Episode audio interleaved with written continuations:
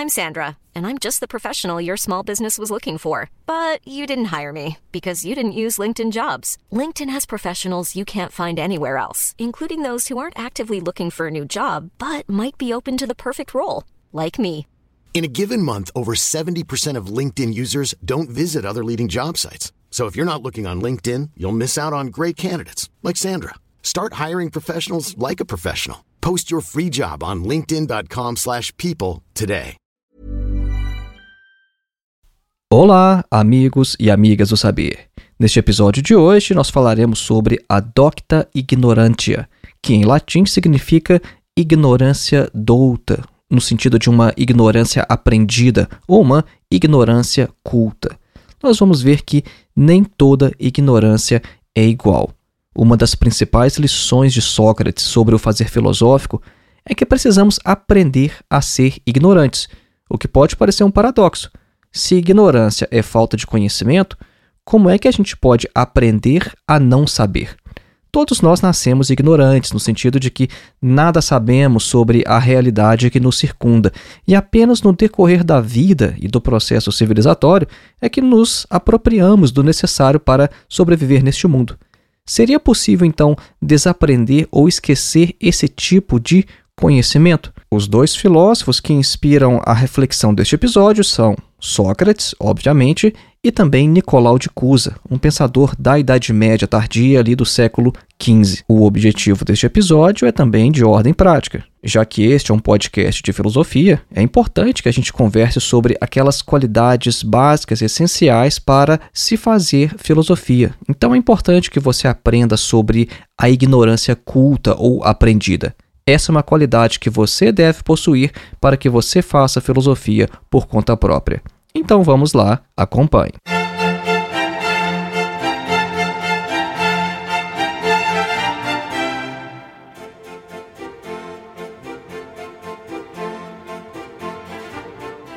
Antes de iniciar, um breve recado. Faça a sua inscrição em nosso curso de Introdução à Filosofia, dos Pré-Socráticos a Sartre. O nosso curso tem mais de 14 horas de duração, oferece total flexibilidade, pois não há data nem de início e nem de término, e você ainda recebe um certificado ao final. O nosso objetivo é colocar você em contato direto com alguns dos principais textos de toda a história da filosofia. Então, ao invés de você ler comentadores ou literatura secundária falando sobre os filósofos, os nossos vídeos vão te preparar para ler diretamente textos de Platão, Aristóteles, Sêneca, Marco Aurélio, Santo Agostinho, Tomás de Aquino, René Descartes, Immanuel Kant, Hegel, Karl Marx, Nietzsche, Sartre, etc.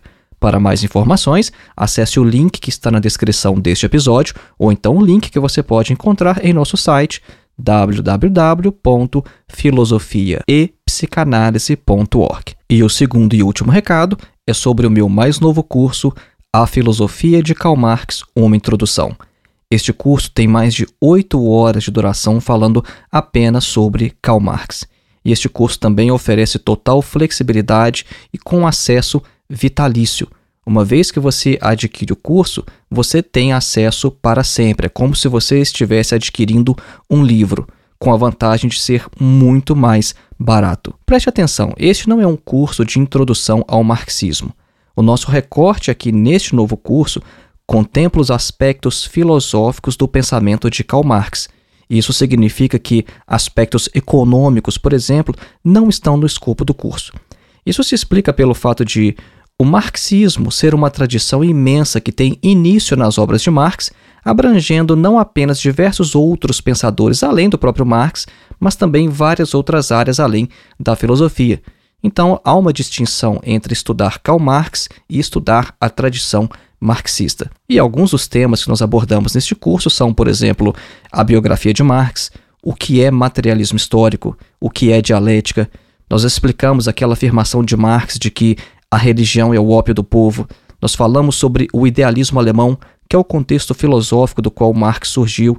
Nós explicamos sobre a tensão entre normatividade e descrição que existe no interior da obra de Marx. Nós falamos que a revolução é uma exigência da razão e vários outros temas. Para saber mais, clique no link que está na descrição deste episódio ou então no link que você encontra em nosso site, mais uma vez, www.filosofiaepsicanalise.org. Voltemos então ao nosso tema, docta ignorantia, ou a ignorância douta, a ignorância aprendida. No início deste episódio, nós fizemos a seguinte pergunta: Seria possível desaprender ou esquecer todo tipo de conhecimento que nós temos a fim de nos tornarmos ignorantes? Como é que a gente desconhece aquilo que a gente já conhece? Como é que a gente poderia alcançar uma ignorância aprendida, sendo que ignorância é justamente falta de conhecimento? A ideia é que, uma vez que você obtém conhecimento, você não perde aquilo. Não é possível desconhecer o que se conhece. A gente pode esquecer, mas isso é outra coisa. Mas desconhecer é de uma ordem diferente. Mas a gente mencionou isso no contexto de um conhecimento prático, aquele conhecimento que torna a nossa vida, a nossa sobrevivência possível. Mas a gente não está se referindo exatamente a esse tipo de conhecimento. A ignorância douta ou aprendida não se refere ao conhecimento prático do cotidiano, mas ao conhecimento filosófico e científico. Essa ideia já está presente em Sócrates, sendo geralmente resumida naquela frase famosa que você já conhece: só sei que nada sei. Mas essa frase, essa formulação não aparece dessa maneira em nenhuma obra de Platão. Mas em todo caso, a ideia já está lá e mais para frente nesse episódio nós vamos voltar nisso e explicar essa frase atribuída a Sócrates, o só sei que nada sei.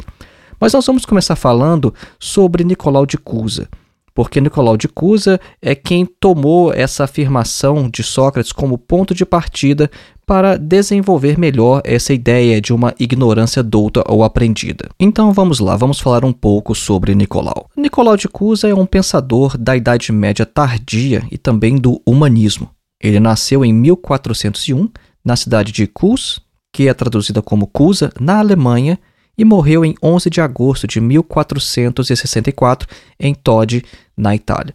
Então percebam aí o período em que este filósofo viveu, de 1401 a 1464.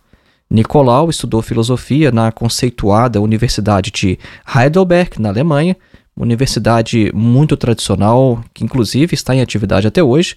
Ele estudou também direito canônico em Pádua, na Itália, e depois estudou matemática e teologia. Nicolau de Cusa é um elo importante entre o neoplatonismo original, o neoplatonismo da Idade Média e os sistemas platônicos do Renascimento. Ele foi influenciado por Mestre Eckhart e também pelos chamados nominalistas, e Nicolau de Cusa era da posição de que nós não podemos ter certeza sobre a natureza última do ser. Nós chegamos sempre ao limite do conhecimento, atrás do qual há aquilo que é impensável, e com isso nós alcançamos uma ignorância douta ou aprendida, né, a docta ignorante. Com o nosso entendimento analítico, nós investigamos as diversas áreas da realidade, nós construímos categorias e conceitos, só que estes são incapazes de penetrar na essência divina. Podemos afirmar que todo o pensamento de Nicolau de Cusa está presente em sua obra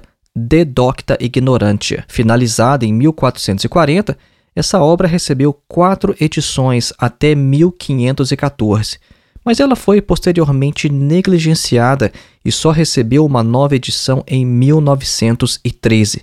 Então vejam só que interessante, nós estamos falando de uma obra que quase ficou perdida ali nos rumos da história. Ela teve quatro edições até 1514 e depois só foi reeditada séculos mais tarde, em 1913. E essa obra de Nicolau de Cusa contém uma terminologia obscura e dificilmente pode ser compreendida sem o apoio de outros escritos do autor. Seu plano geral não é exatamente muito original, ele vai seguir ali o esquema neoplatônico de que todas as coisas fluem de Deus e a ele retornam. E nessa obra nós encontramos também a ideia de coincidência dos contrários, uma ideia que foi tomada de Mestre Eckhart. A própria teoria da ignorância aprendida é uma reformulação e uma continuação da teologia negativa anterior. Vamos falar um pouquinho então sobre o conteúdo dessa obra. Logo no primeiro livro de De Docta Ignorantia, Nicolau já apresenta o conceito de ignorância aprendida e a sua principal aplicação, o conhecimento de Deus. Nós estamos falando de um pensador no final da Idade Média, um pensador do século XV. Então seria de se esperar que de fato essa obra tivesse alguma relação com a teologia também. Então, quando Nicolau de Cusa vai falar sobre a ignorância aprendida, ele tem em mente principalmente o conhecimento de Deus. Mas vejam só que interessante, porque embora essa reflexão originalmente esteja neste contexto, é uma reflexão que serve para praticamente qualquer objeto do conhecimento, não apenas para Deus. O que Nicolau mostra ali é o seguinte: sempre que nós vamos conhecer um novo objeto de maneira indireta, nós só podemos nos aproximar deste objeto através de graus de verdade, porque nós só podemos conhecer coisas indiretamente se elas são similares àquilo que nós já conhecemos diretamente. Mas o problema é que as coisas nunca são exatamente idênticas. Não existe um objeto idêntico ao outro no mundo. O conhecimento de qualquer coisa através de uma descrição deve se basear no conhecimento de alguma outra coisa por similaridade. Tendo em vista, no entanto, que um objeto nunca é igual a outro, a descrição que nós aplicamos a um objeto de maneira indireta só pode descrevê-lo de forma aproximada e inadequada. O nosso conhecimento parcial vai implicar, portanto, também uma ignorância parcial. E sem tal ignorância, a gente cairia no erro de afirmar saber mais do que realmente sabemos. Então, repetindo o que nós acabamos de afirmar, porque essa parte é muito importante. O nosso conhecimento parcial é também uma ignorância parcial.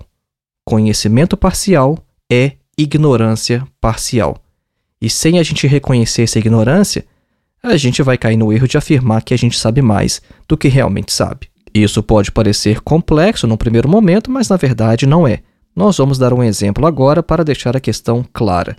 O que nós acabamos de afirmar é: a gente sempre conhece as coisas por similaridade.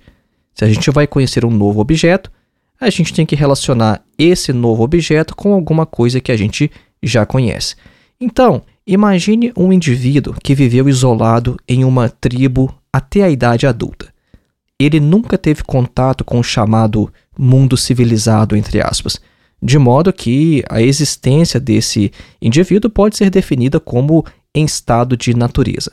Agora, considere que esse indivíduo, por alguma razão, seja trazido a uma grande metrópole de nosso tempo então ele veja pela primeira vez objetos como carros, helicópteros, aviões, televisores e até mesmo objetos básicos de uma residência contemporânea. Agora a pergunta: como é que esse nosso bom selvagem poderia, ao retornar à sua comunidade, descrever tudo aquilo que ele viu na cidade, na metrópole? Nenhum avião ou helicóptero jamais sobrevoou a região onde eles habitam, de modo que esses meios de transporte são completamente novos para eles. Algo como uma televisão ou um telefone celular são ainda mais distantes de sua realidade natural, de tal maneira que descrever tais objetos a quem nunca os viu só pode se dar por meio de analogias, semelhanças e aproximações em relação a objetos que eles já conhecem. Nós vamos fazer agora a nossa clássica pausa musical a fim de que você assimile o conteúdo exposto até o momento. Você vai ouvir parte do Concerto Grosso em Sol Menor do compositor italiano Corelli, nascido em 1653 e falecido em 1713.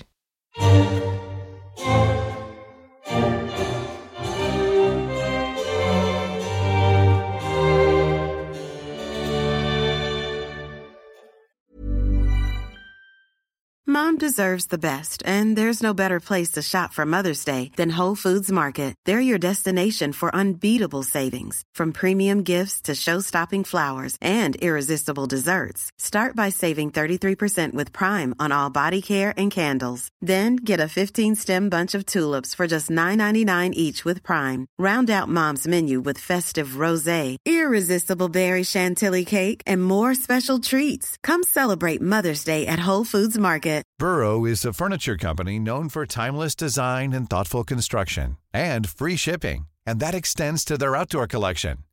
Their outdoor furniture is built to withstand the elements, featuring rust-proof stainless steel hardware, weather-ready teak, and quick-dry foam cushions. For Memorial Day, get 15% off your Burrow purchase at burrow.com slash ACAST and up to 25% off outdoor. That's up to 25% off outdoor furniture at burrow.com slash ACAST.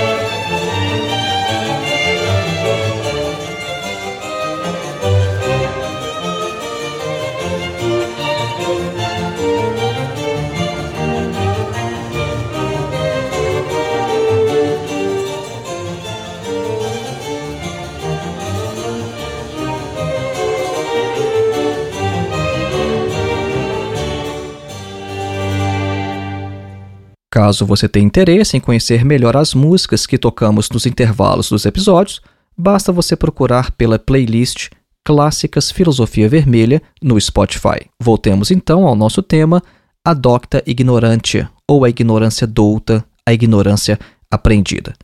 Antes do nosso intervalo, nós temos aquele exemplo do selvagem que nunca havia visto uma televisão, um avião, um helicóptero ele é levado a uma metrópole, conhece esses objetos e no retorno ele tem que contar sobre aquilo para os outros membros de sua tribo.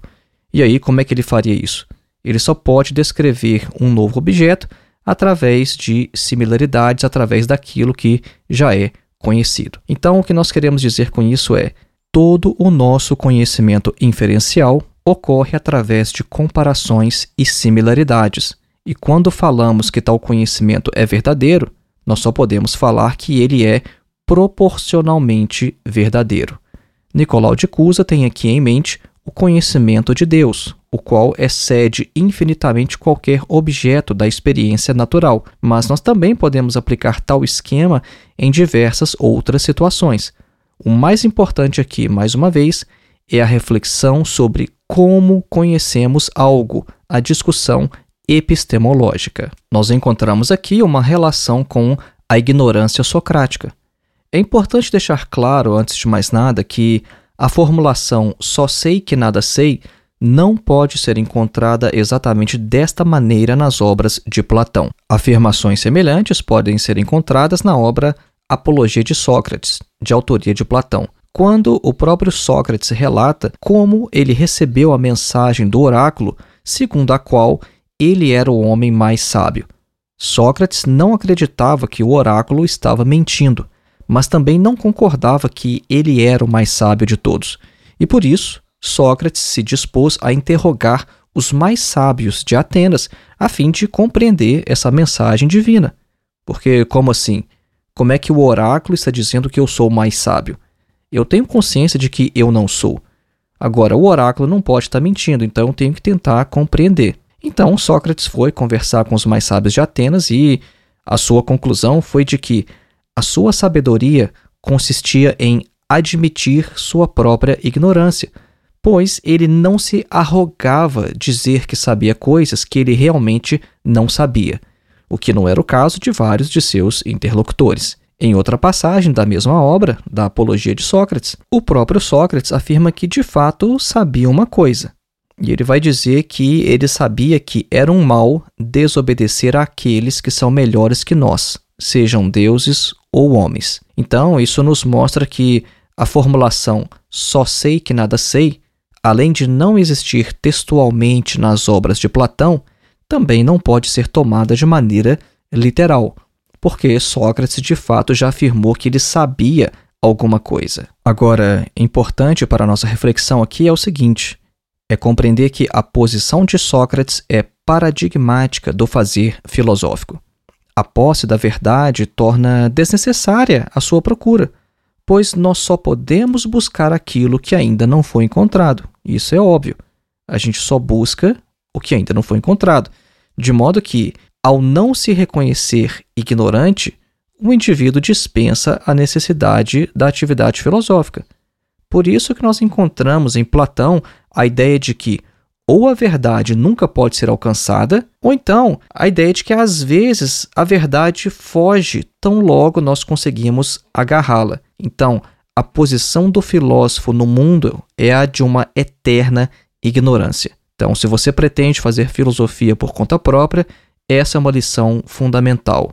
A posição do filósofo é de uma eterna ignorância. Agora, como nós já falamos no início deste episódio, a ignorância aprendida não é um retorno à ignorância natural. Nós falamos aqui de tipos de ignorância qualitativamente distintos, de modo que a docta ignorantia é melhor e mais desejável do que a ignorância bruta, a ignorância natural. O percurso do filósofo no mundo, ou então do ignorante douto, é semelhante às experiências da consciência que nós lemos, por exemplo, na Fenomenologia do Espírito de Hegel. Por toda esta obra, a consciência opera experiências em si mesmo e, em determinados estágios, ela volta a experiências anteriores mas nunca da mesma forma.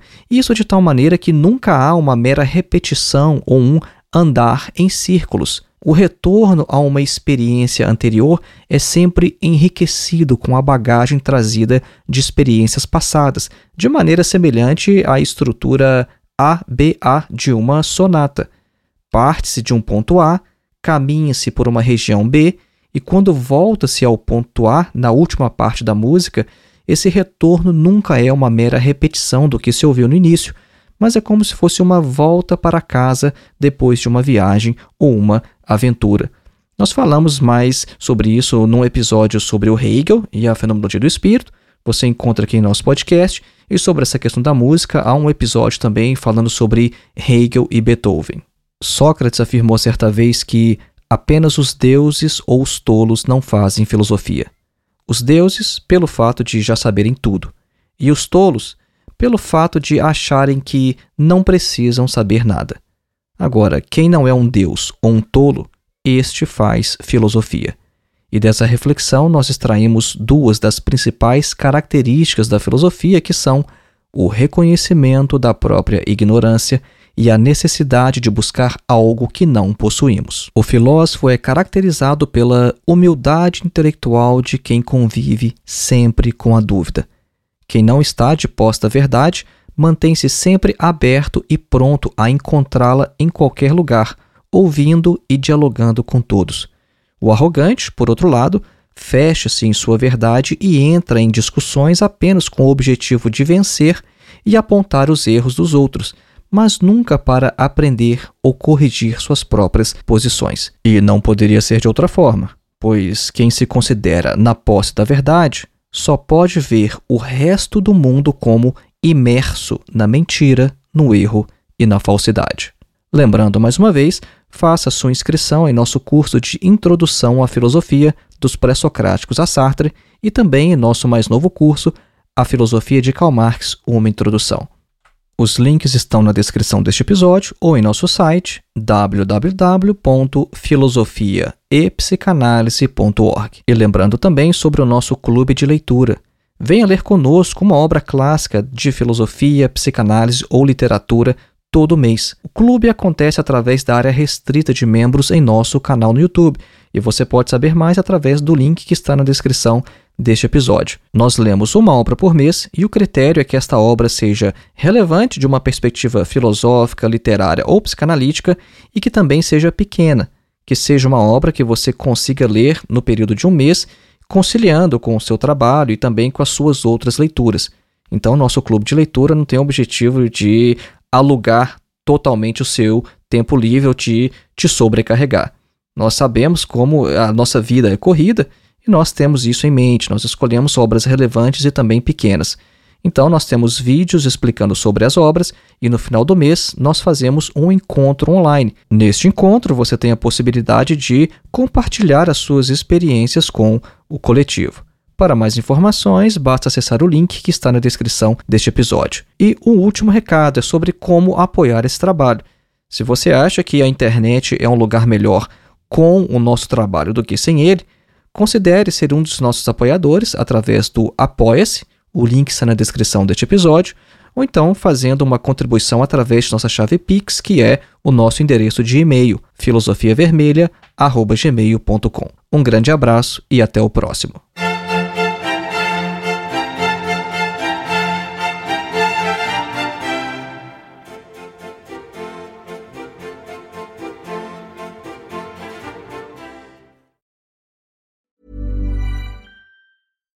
Deserves the best, and there's no better place to shop for Mother's Day than Whole Foods Market. They're your destination for unbeatable savings, from premium gifts to show-stopping flowers and irresistible desserts. Start by saving 33% with Prime on all body care and candles. Then get a 15-stem bunch of tulips for just $9.99 each with Prime. Round out Mom's menu with festive rosé, irresistible berry chantilly cake, and more special treats. Come celebrate Mother's Day at Whole Foods Market.